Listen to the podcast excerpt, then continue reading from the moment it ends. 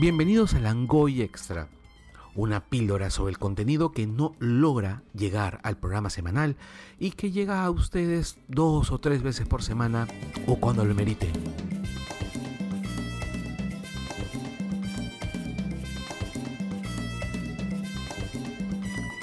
Buenas tardes amigos de Langoy, yo soy Sol Univaso y acá estoy con Rocío Silva Santisteban, que es periodista de la República y profesora de la Pontificia Universidad Católica del Perú y de la Ruiz de Montoya.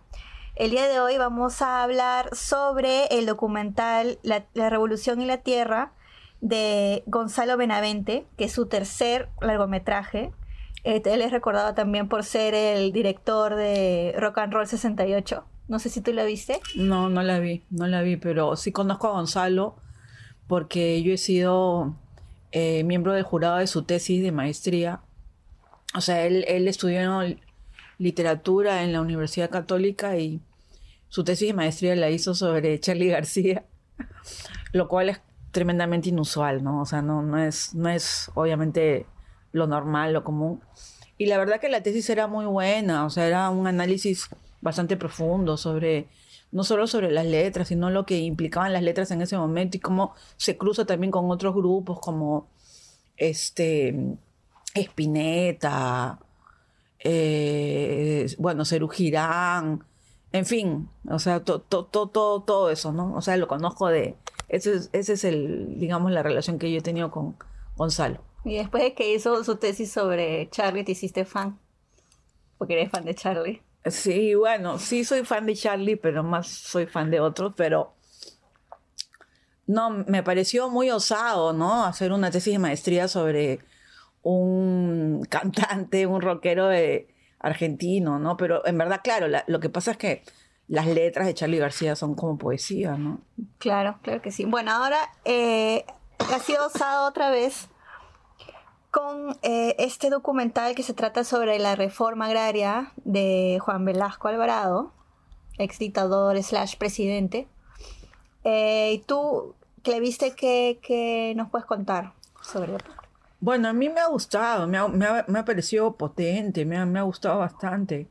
Eh, primero que es un documental muy arriesgado, ¿no? Es un documental, bueno, además está muy bien hecho, tiene mucho material de archivo y es un homenaje también a, las películas peruanas porque hay una serie de momentos en que él habla de, ¿no? de los indígenas. Sí, de películas como de Nora... Nora de Sí, así es que sus películas están hechas en quechua. Exacto, o como la película de Francisco eh, García, ¿no? Sí, también. Que, que por ejemplo, la, la, más famosa de todas es Tupac Amaru. Claro. ¿No? Y ahí hay muchas escenas de Tupac Amaru. O sea que cuando se habla de los indígenas, él lo que hace es que recurre, digamos, al archivo de, la cinematografía nacional y pone una serie de fragmentos de, películas. Por ejemplo, hay una. Eh, hay, hay varias películas de los años 40, de los años 50. O sea, en ese sentido, realmente el trabajo de archivo es buenísimo, muy bueno.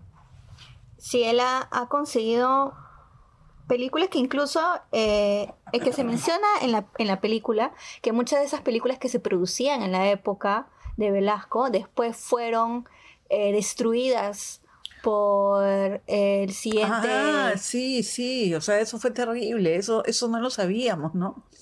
Eh, lo que pasa es que en la época de Velasco hubo una oficina que formaba parte del Estado peruano que se llamaba Sinamos que era sistema, sí, era sin amos en realidad, ¿no? Pero era algo así como sistema de movilización social. Y ellos tenían, o sea, era como la parte de propaganda, o sea, como el, la propaganda del régimen, ¿no? Y de Sinamos formaban parte muchos intelectuales, ¿no? Por ejemplo, el famoso pintor Jesús Ruiz Durán, que tiene toda una serie de pinturas pop eh, que, De, de, la época, ¿no? O sea, por ejemplo, tiene una famosa que es una campesina que dice, este, el patrón no comerá más. Eso es una frase de Velasco, ¿no? La frase, claro, la famosa frase de Velasco. que este es la famosa frase de Velasco que es eh, desde ahora eh, campesino el amo el patrón, no, comerá más de tu pobreza sí, esa frase es una frase histórica es una frase que yo la escuché de niña y se me quedó para siempre no o sea Y entonces, ese, es, eso creo que es uno de los grandes aportes de, del documental.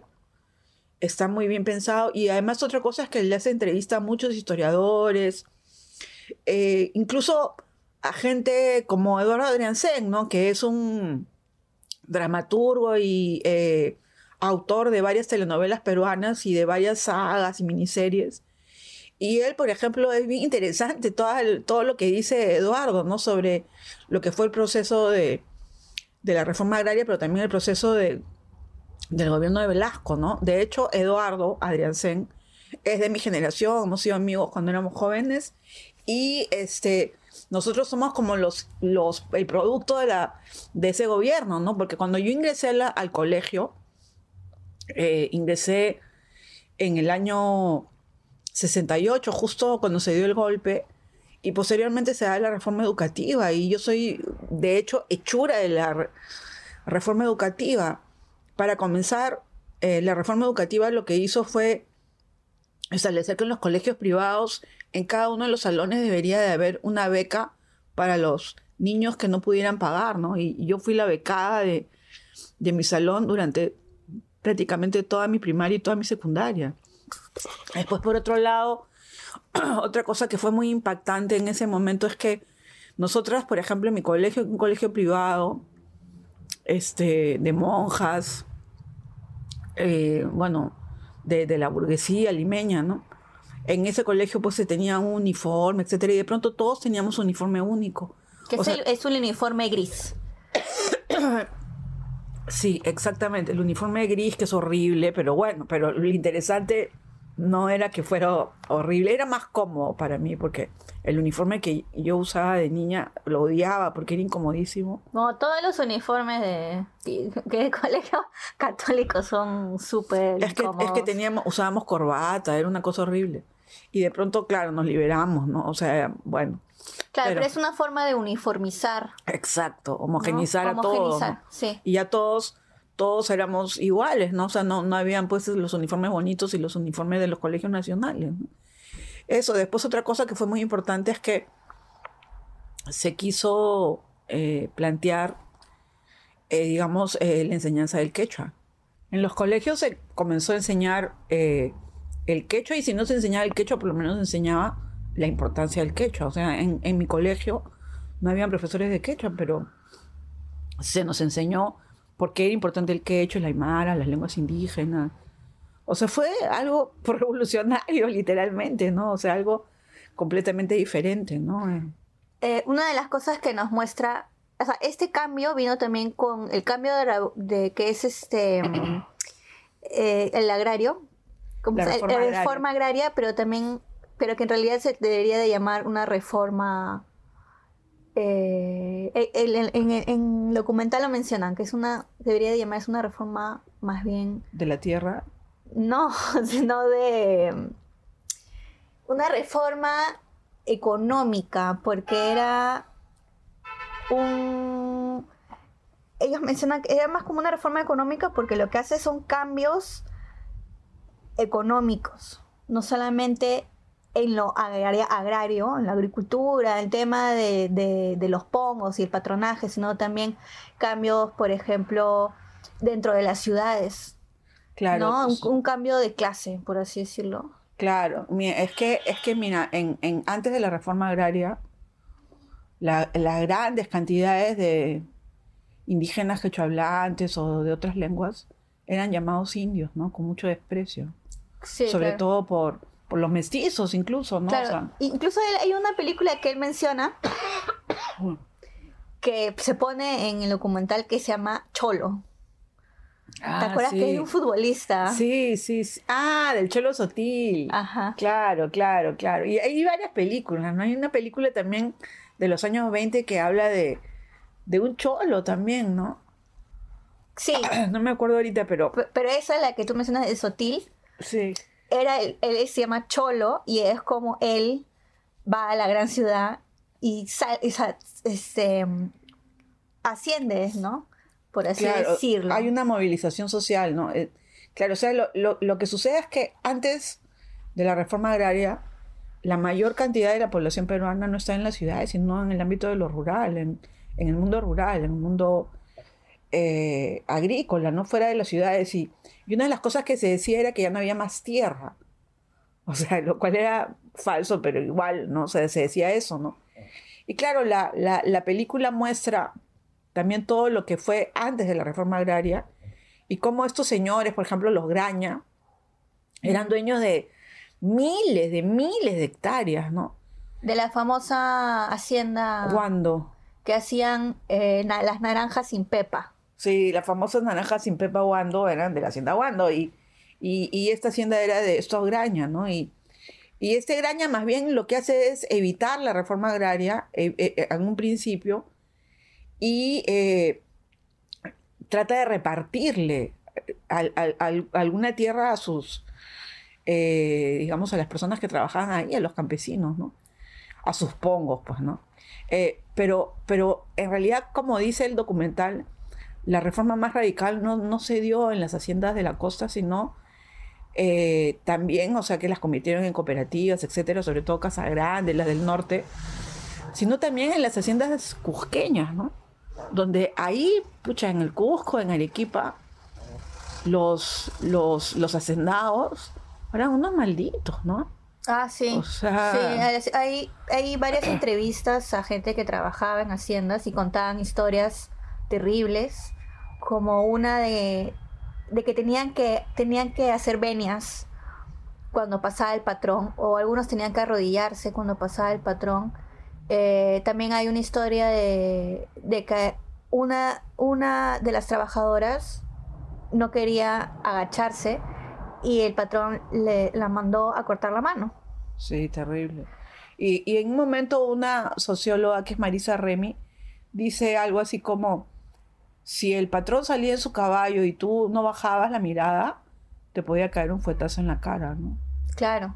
Sí, también hay otras historias de, de que estaban buscando una, de- una historia fuerte de que apuntaran a un niño que trabajaba que trabajaba en la hacienda, le apuntaban con una pistola y le decían que si, que si no delataba a su papá, porque parece que estaba dentro de la reforma, lo iban a matar. Y lo mataron. Sí, esa parte no me acuerdo, pero, pero sí, bueno, o sea, era, eran, eran historias tremendas, ¿no? O sea, los indígenas tenían que saludar a los patrones besándoles la mano, ¿no? Tenían que arrodillarse, agacharse, hacerles veñas.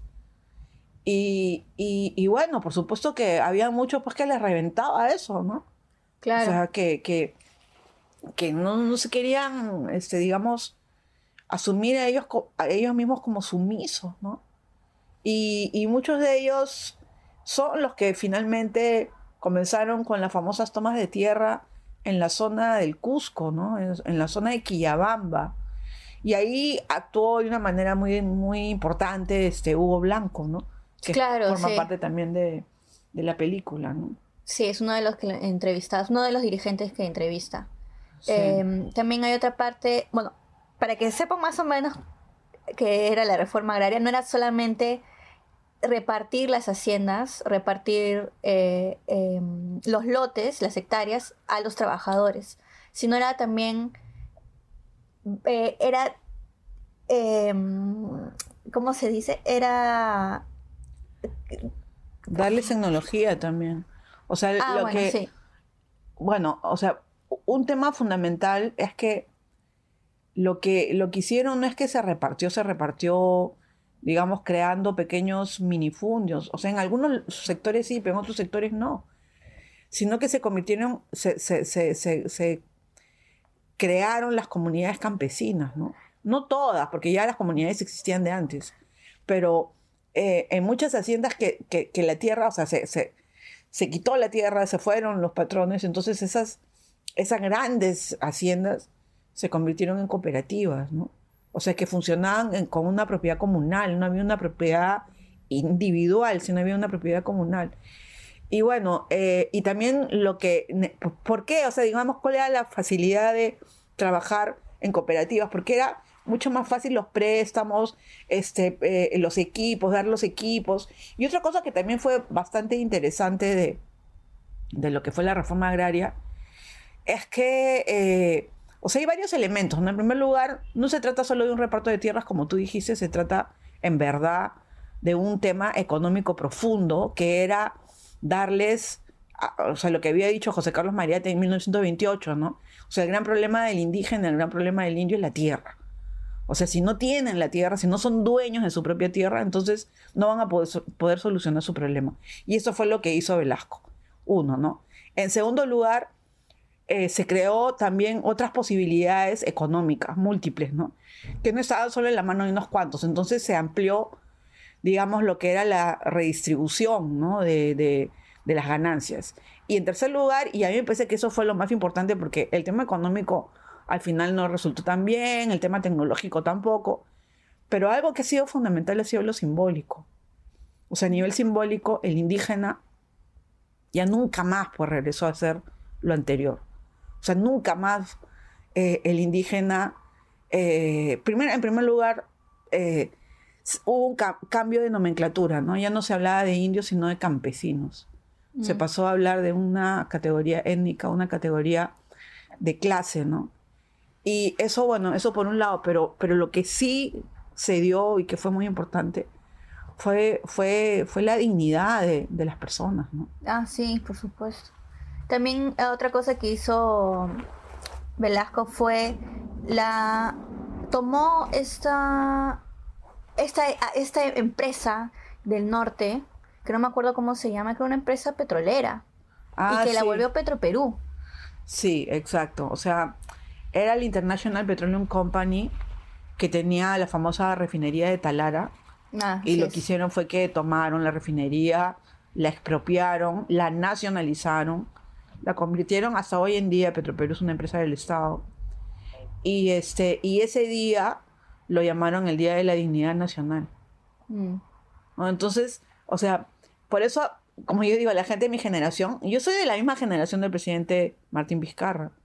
Y todos nosotros, toda, toda la gente de mi generación, hemos percibido de una manera muy cercana todo esto, ¿no? Porque fueron cambios muy profundos y fueron cambios que a, digamos, a, a, las personas que no tenían acceso al poder le permitieron pensar, digamos, y soñar en que más adelante podrían ser presidentes de la República, como el propio Martín Vizcarra. ¿no? Claro. ¿Y en tu caso se hablaba del tema? ¿Qué te recuerdas que se hablaba? No, en mi casa sí, totalmente, porque mis abuelos eran full, recontra, hiper velasquistas. Y eran hiper velasquistas porque, porque Velasco era de Piura, era piurano. Mm. Y, mi, y mi abuelo había sido su profesor en el colegio San Miguel de Piura. Ah, entonces, sí, entonces lo conocían, lo, lo habían visto y, y, lo frecuentaban, porque incluso Velasco iba con bastante, digamos, frecuencia al famoso Club Piura que queda en el Paseo Colón. Y mis abuelos iban mucho al Club Piura, y mis abuelos eran campeones de marinera. Y bueno, Velasco era una cosa así que, también se dice en el documental, ¿no? Que no, no era un hijo de, de, indígenas, ¿no? Era un criollo. Sí, claro. un criollo. Trataba, trataba a la gente de hermanito. pero de no la forma de ahora. Pero sí, ¿no? Hermano, ¿qué pasa? Sí, cuéntame. Incluso fumaba cigarros. Hay unas fotos de él riéndose que se han vuelto viral. Ah, sí, sí, sí, sí. Era, claro, era, y, la gente le decía el chino, ¿no? La gente le, hablaba pésimo, ¿no? Ni siquiera era un buen orador, era un, pésimo orador. Y tosía cada rato y me acuerdo que tomaba su vasito de agua cuando hablaba y siempre leía los, los discursos, ¿no? Y era, sí, pues, o sea... Bueno, es que era militar, pues, ¿no? O sea, claro, era, era, era, no, estaba, no tenía una formación política, por así decirlo, ¿no? No era completamente militar. Sí, pero por ejemplo habían otros militares como Mercado Jarrín, que fue durante muchos años el ministro de Relaciones Exteriores, que tenían eh, digamos... ¿Más locuaces? Sí, eran más locuaces, sí. Y, pero todos estos militares de esa época o sea, en verdad se habían formado, tenían, tenían una formación muy, muy buena, muy profunda. Yo no sé quiénes habían sido los, los profesores que les habrían enseñado, pero de, verdad que... Mi, bisabuelo. Pues. El bisabuelo. bueno, el bisabuelo. No, no, no. No, pero digo, al margen de, de, lo que estudiaran en el colegio, lo que han estudiado en la escuela militar. O sea, en la escuela Ya. militar tenían un nivel bien alto, de verdad. En esa época, porque ahora ya... No, Ah, no- sé, no qué sé cómo será ahora, ¿no? pero, No sé pero cómo será de ahora, los pero- ejemplos que hemos tenido Sí, de- o sea, ya, por ejemplo, bueno, Yantumal, así no, nada que ver, ¿no? Antauro. Antauro, peor. Pero, o sea, pero, pero por ejemplo, yo me acuerdo de Mercado Jarrín, eh, Edgardo Mercado Jarrín, y de verdad era un tipo brillante, y era un tipo que reflexionó mucho sobre geopolítica, ¿no? Y él fue uno de los que eh, batalló y planteó también el tema de los países no alineados, ¿no? O sea, los países que no estaban ni alineados con Estados Unidos ni alineados con la Unión Soviética. Eran los no alineados en ese entonces. Y bueno, este, claro, fue, fue, fue un cambio muy, muy profundo, ¿no? Muy fuerte, que yo creo que le dio bastante, digamos, eh, eh, simbólicamente fue, fue muy interesante, ¿no? Ahora, también hubo pues sus excesos, ¿no? O sea, por ejemplo, eh, como era un gobierno súper, ultra nacionalista, eran totalmente anti-norteamericanos, ¿no? Y entonces, por ejemplo, había un programa en, el- en, eh, en la televisión que se llama El Tío Johnny, Ah, claro, sí. que un mancó, clásico. pues. Sí, claro. O sea, pero de más rápido que inmediatamente lo sacaron.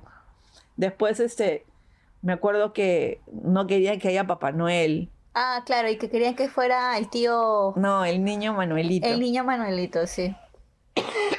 Después, este, Pero le pusieron, en, la- en, la- en el documental mencionan que le ponen otro nombre a Papá Noel. niño es? Manuel. Sí, no, pero el niño Manuel no era el tío, No, tío, no. tío Noel. No, no era el, el niño Manuelito, no había papá, no era el niño Manuelito. Este, porque el- los niños Manuelitos son una tradición cusqueña, ¿no? Claro, y, y desde esa época son los miles de toribianitos que tenemos. Los toribianitos son de esa época, sí. Sí, es la época en que nacen los toribianitos. Sí, no, o sea, los oribianitos, oribianitos nacen después, pero con otro nombre. Yo me acuerdo que cuando era chica, en mi casa había un, un este, disco que se llamaba Rondas Infantiles y eran como los toribianitos previos. claro, y, y había un montón de otras cosas así súper nacionalistas, ¿no? Claro, sí, imagino. Bueno, eh, regresemos un poquito al documental. ya. Eh, ¿Qué te pareció? Ellos cuando, cuando los historiadores, antropólogos hablan, eh, él tiene una forma bien interesante de grabar. Eh, Mm. ¿Lo has visto el fondo? Le us- usa un fo- Yo no, no he visto otra forma de, de entrevistar a gente, a personas de esa, eh, de esa forma. Sí, Que los- con un- sí. Es como que un fondo, bueno, a Tony Zapata, que lo entrevista, lo entrevista en un puente y pone una silla en, la, en medio del puente y ves a la gente pasando atrás, Sí. que era medio desolado el puente, pero sí. Aparte que no es muy práctico porque es todo el audio que puede filtrarse. Pero también a los dirigentes los entrevista como en casas abandonadas, un poco, En las casas haciendas, pues. ¿no? Sí. abandonadas. Y también ahí, en, en esas casas abandonadas, se, se ha llevado a, a, a todos los historiadores, ¿no? A Nelson Manrique, a Hugo Neira, eh, a Marisa Remy, varios, ¿no? Pablo Drinot, hay, hay, hay varios que, que han estudiado la reforma agraria. Bueno, en- Enrique Mayer es uno de los que más estudió el tema de la reforma agraria y, y él es uno de los que precisamente plantea desde un inicio cuál fue la, la importancia ¿no? de, del cambio que produjo ¿no? en, el ámbito económico, social y simbólico. También, eh, bueno, hay como, yo he contado como unos 10 personas que entrevista, más 15, No, más, más. incluyendo a a... los dirigentes, ¿no? Porque Ah, claro, sí, también- claro, pero incluyendo a Alta, Altaos. Ah, también entrevista a Jaime Altaos, porque Jaime Altaos es antropólogo, ¿no? Pero es una entrevista cortísima, que no aporta en nada, ¿no? Pero una entrevista, bueno, una entrevista que sí es importante, porque es un sobreviviente de la época, obviamente, es la entrevista a Francisco Morales Bermúdez, ¿no? Sí, que eso me pareció una forma interesante. Que él fue, él, después que cae, que Alvarado, perdón, Velasco. que Velasco Alvarado decide renunciar Pero no renuncia. pero no renuncia realmente, pero es como que cede de forma... Claro, pero al final no cede y el tipo le hace su golpe. Claro, tiene, o sea, Velasco Alvarado hizo golpe el 2 de octubre. Después de 3 años, 3 de octubre, perdón. Después de 5 años que está como presidente, tiene una enfermedad fuerte, le tiene que amputar una pierna y comienza a decaer su salud mental y física. Entonces deciden, deciden hacerle, deciden hacerle un golpe de estado y el que le hace el golpe de estado es Morales Bermúdez. y eh, eh, lo entrevistan a Morales Bermúdez, que todavía está vivo, que no lo crean. Sí, tienen como 94, 95 años. Sí, está bien viejito. Pero cuando.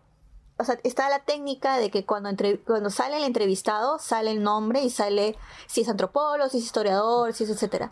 Pero con él no le no ponen quién es, no ponen su nombre hasta que me- hasta que más o menos a la mitad de- del documental se menciona que es eh, que es él.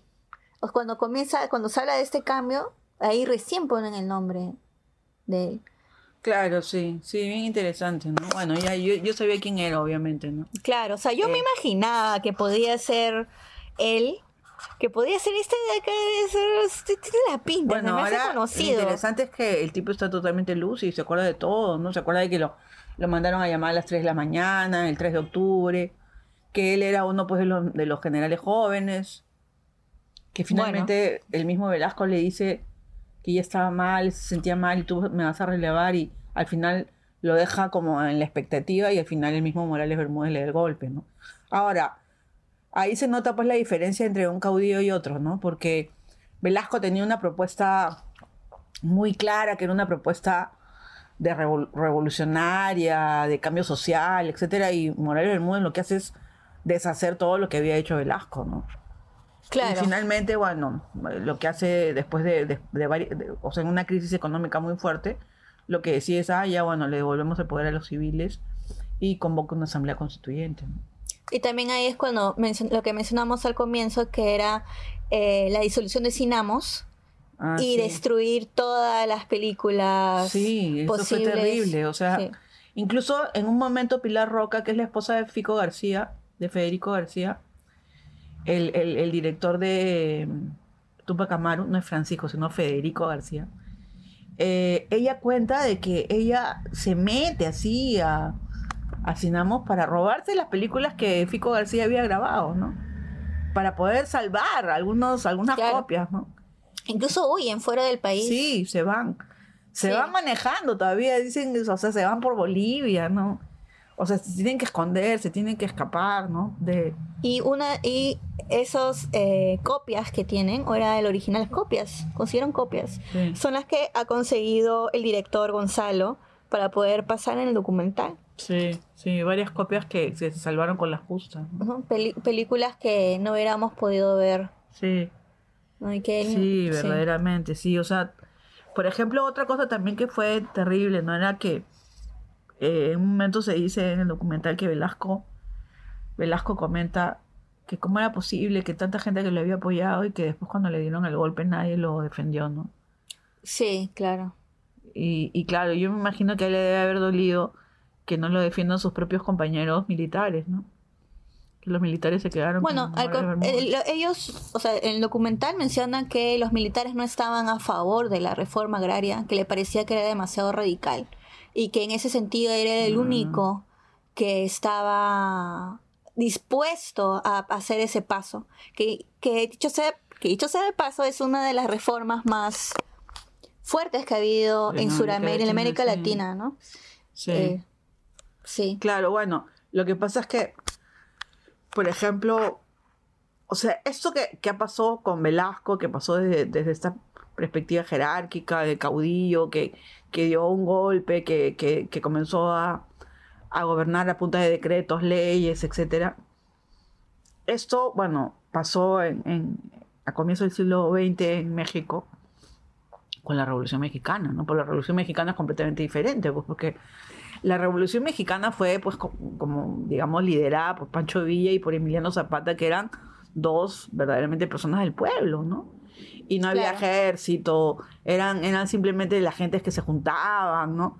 Y por eso es que en México el nacionalismo se da desde, desde un inicio del, del siglo XX, es, es un nacionalismo muy profundo, ¿no? México es un país tremendamente nacionalista, ¿no? Uf, y sí, otra claro. cosa, y otra cosa bien importante que, que yo creo que Velasco tomó bastante de México y de la Revolución Mexicana, más que de Cuba, ¿no? O sea, yo pienso que más de México. ¿Por qué? Porque México tenían, tenían una propuesta también de que se tenía que contar una historia, se tenía que, que establecer un relato de lo que había sucedido. Y por eso es que en México le, le meten mucho dinero al cine. Claro. ¿no? Sí. En, lo- en los años 30, 40. Y, y bueno, y se jalan pues a todos los grandes cineastas que habían sido expulsados por Franco de España. La época dorada del cine mexicano. Exacto, como Luis Buñuel, por ejemplo, Claro. ¿no? Entonces, eso significó realmente que se construyó un, un relato, un imaginario importante, ¿no? Y eso, bueno, eso también quería hacer Velasco aquí, ¿no? Lamentablemente, lo que le pasó fue que, eh, eh, digamos, como era este, esta propuesta, era un, pro- un proyecto también tan caudillista, bueno, una vez que se enfermó y le dio el embole, le tuvieron que amputar la pierna, pues ahí se vino abajo el hombre, ¿no? Entonces, y después se murió, ¿no? O sea, fue algo verdaderamente increíble, ¿no? También ahora que lo veo en perspectiva, ¿no? También una de las diferencias creo que es que incluso nosotros los peruanos sabemos quién es Pancho Villa y sabemos quién es Emiliano Zapata, pero no sabemos realmente quién es Velasco. Sí, en efecto. Lo que pasa es que la clase política eh, peruana, la, eh, digamos, ha estado muy marcada por el neoliberalismo y, y ha habido un discurso muy, muy estigmatizador y segregador sobre todo lo que significaba velasquismo, izquierda, este, eh, revolución, a- revo- revolución reforma agraria y todo lo demás, ¿no? O sea, no sé, pues, este, tú, tú si hablabas de Velasco es porque eras un, este, un bruto, un, este, eh, eh, autoritario, ¿no? Porque, claro, Velasco eh, fue un gobierno dictatorial, ¿no? Pero se ha sat- satanizado bastante a Velasco. ¿no? Ah, pf, Y bueno, uf, claro. recontra. Incluso, o sea, yo recuerdo que en el colegio realmente no, no, o sea, de papotazo he aprendido quién es él, porque en el colegio te, te enseñan, este es el presidente, estuvo de aquí, de este año a este año, hizo estas tres cosas importantes. Siguiente Sí. presidente, de este año a este año, estas tres cosas importantes. Entonces con Sí. Velasco es igual. Él hizo, él estuvo de este a este año, este a este año, y hizo la reforma agraria y hizo estas dos otras cosas. Claro, pero por Siguiente ejemplo, ¿no? mira, esa, esa manera de enseñar la historia me parece atroz. O sea, porque no vas a enseñar por la historia de Fujimori como si fuera la historia de, no sé, de, de- del mismo Velasco o la, historia de, Vizcarra, no sé. Bueno, ahora, lamentablemente, los últimos 20, presi- los últimos 20 años, los últimos presidentes han sido pues unos malditos, unos desgraciados corruptos.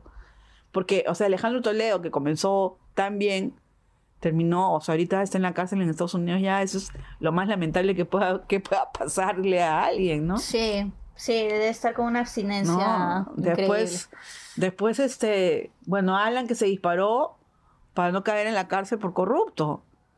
Después, este, PPK que está en, en, en, en prisión domiciliaria. Ollanta y- que estuvo en la cárcel. Y Ollanta que está con un proceso por lo de Odebrecht y que estuvo en la cárcel y probablemente lo sentencien y regrese a la cárcel. Fujimori que estuvo en la y Fujimori que está, que está en la cárcel en estos momentos, ¿no? cárcel. Sí. Entonces, pucha, o sea, si miras para atrás es como, wow, ¿cómo vamos a enseñarle la historia del Perú? Cuando Sí. enseñemos, o sea, vamos a decir, ah, sí, Fujimori hizo esta reforma y esta reforma, no, o sea, hay que decir, era un ladrón, Claro. era un sátrapa, era un desgraciado, ¿no? Sí, pues esta es una de las razones esta es una de las razones por las cuales creo que el documental es importante de ver, que justamente te enseñan todas estas cositas que uno no no las aprende, o sea, no las aprendes en el colegio y las aprendes en la universidad si es que esto, este estudias historia, antropología y realmente te interesa, O si tienes ¿no? un buen profesor de historia en estudios generales. Claro, por supuesto, pero ver este tipo de documentales con, con esta ayuda también visual, que es muy importante porque te pone en contexto eh, qué es lo que está pasando. Em, Sí, No, no, es- es súper importante, sí. Oh, buenísimo. sí, pero para mí eh, lo que falla el documental en enseñar es el tema de los bonos. Ah, sí. Porque una de las cosas que se hizo eh, cuando, cuando se les da las haciendas y, las hectáreas y la tierra a los que trabajaban en ella, era había otra forma que era vendérselas. No solamente expropiarse, ¿no? Vendérselas. O sea, lo, que pasa es que bonos. sí, lo que pasa es que el Estado es propia y para que los dueños pues no se queden, no, no se quejen, les da unos bonos, ¿no? Y, esos bonos en algunas haciendas sí fueron devueltos, ¿no? Por ejemplo, en la misma hacienda Guando, ¿no? Se, se pagaron a 10 años, ¿no? Pero... Creo como millones de soles. Claro, pero hubo también otros que no se pagaron, ¿no? Entonces los bonos en una época no valían nada después de la inflación de la época de Alan García, que fue tremenda. Entonces en esa época un vivo se, vino y, comenzó a comprar todos los bonos que, tenían las personas y que decían, no, estos bonos no van a servir para nada. Y vino y dijo, ya, pero yo le compro pues por tanto, tanto, tanto, y tenía un montón de bonos de la, de la deuda. Y lo que hicieron fue que comenzaron a presionar por aquí, por aquí, por allá, para, para que el Estado peruano reconozca la, la deuda en, una, en, una, en esos bonos y les dé una, un valor real, no un valor eh, de, la época, sino un valor real, o sea, al, día de hoy. Claro.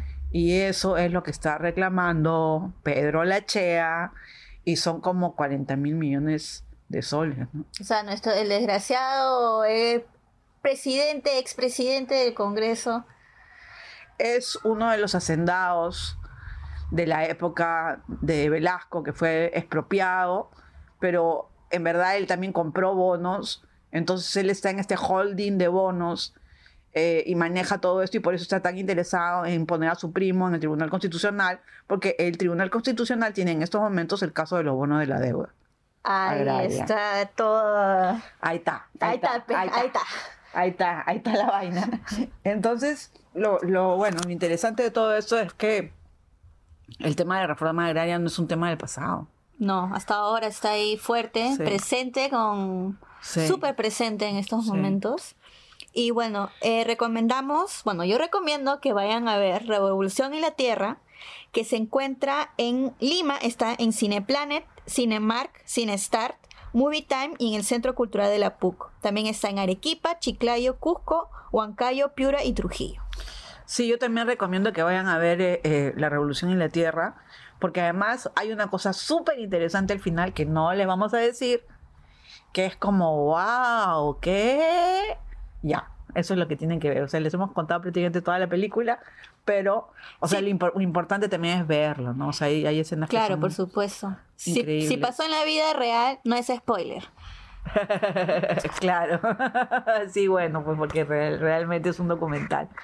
Pero, pero lo que sí, eh, digamos, es que eh, él, eh, Gonzalo Benavente, tiene al final una propuesta que me parece súper interesante y que está muy, muy vinculada con lo que estamos viviendo hoy en día, día a día.